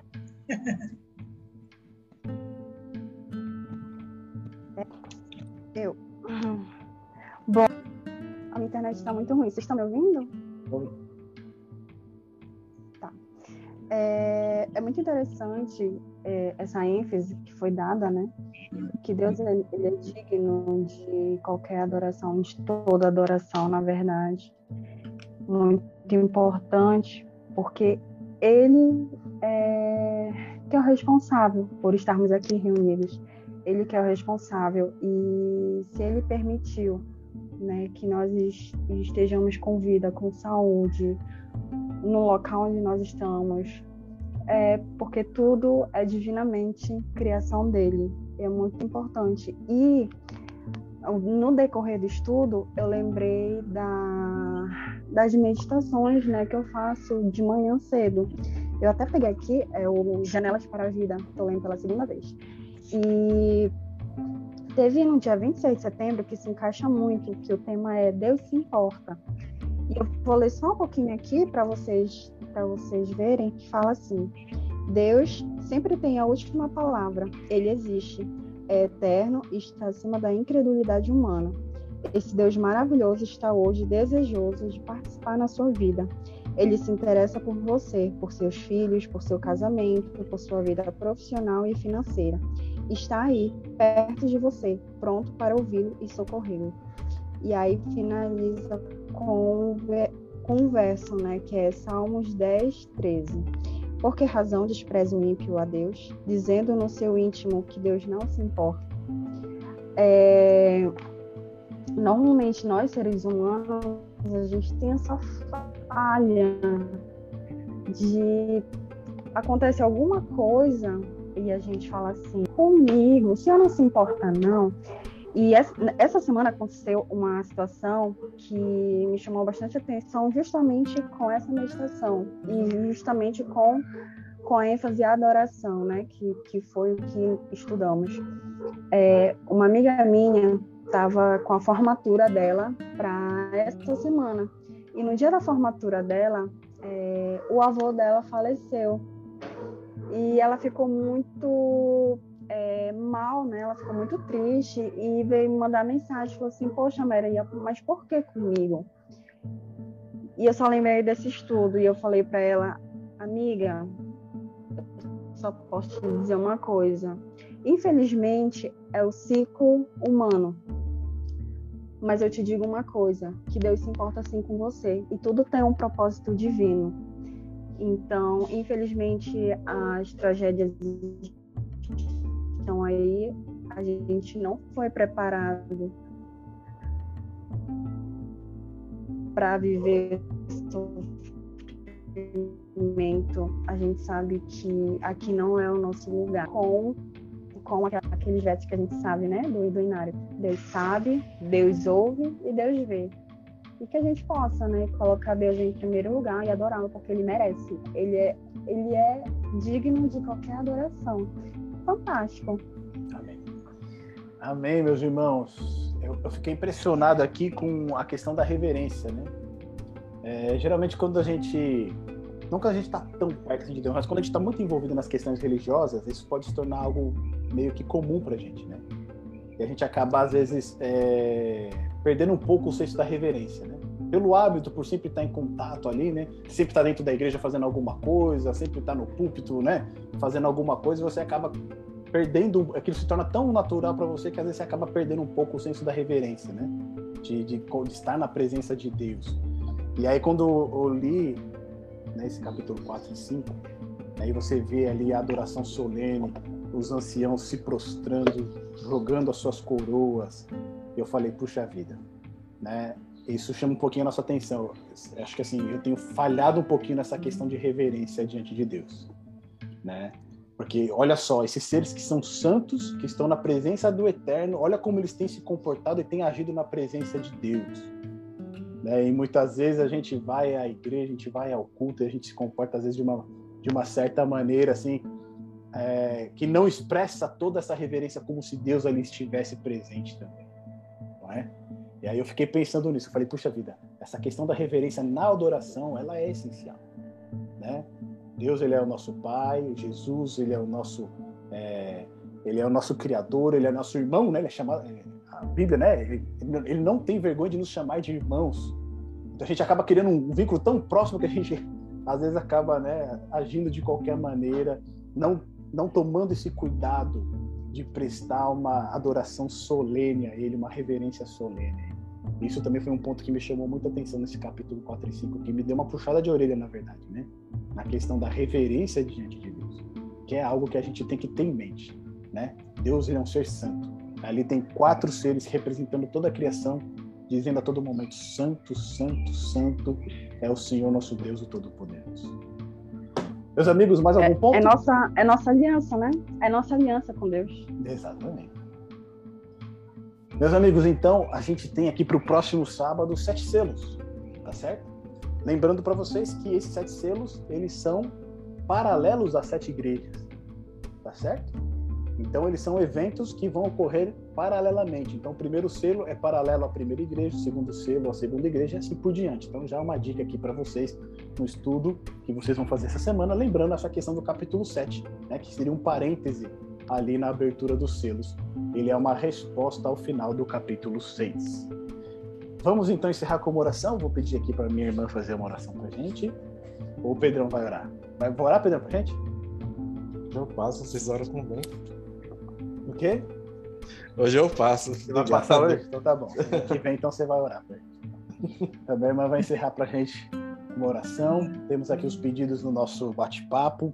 Vamos lembrar também de orar por todos esses pedidos durante a semana. Que Deus esteja aí, né? cuidando das vidas de todas essas pessoas. Pai nosso que estás nos céus, obrigada, Senhor, pelos momentos que podemos abrir a tua palavra com liberdade, com tempo, para meditarmos, para entendermos as revelações proféticas do livro de Apocalipse. Obrigado pela bênção do teu Santo Espírito e que ele continue a nos dirigir, dirigindo a nossa vida, para que possamos aplicar esses aprendizados, para que possamos nos aperceber do tempo que estamos vivendo, próximos à abertura do sétimo selo, à tua volta, ao teu retorno. E nós queremos, Senhor, estar prontos para encontrarmos contigo. Nós também queremos colocar os nossos amigos, nossos familiares, a nossa vida em tuas mãos, para que o Senhor cumpra o seu propósito em cada um de nós, porque o Senhor quer melhor para nós. Obrigada, Senhor, por essa bênção do dia do sábado, por, pela bênção do estudo também.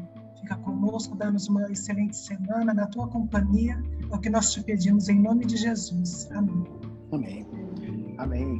Meus amigos, muito obrigado pela presença de vocês, pela participação de vocês, tá bom? Sábado que vem a gente se encontra às quatro horas novamente aqui para discutir essa questão dos sete selos bom? Deus abençoe. Uma boa semana para todos. Até mais. Tchau, tchau. Valeu.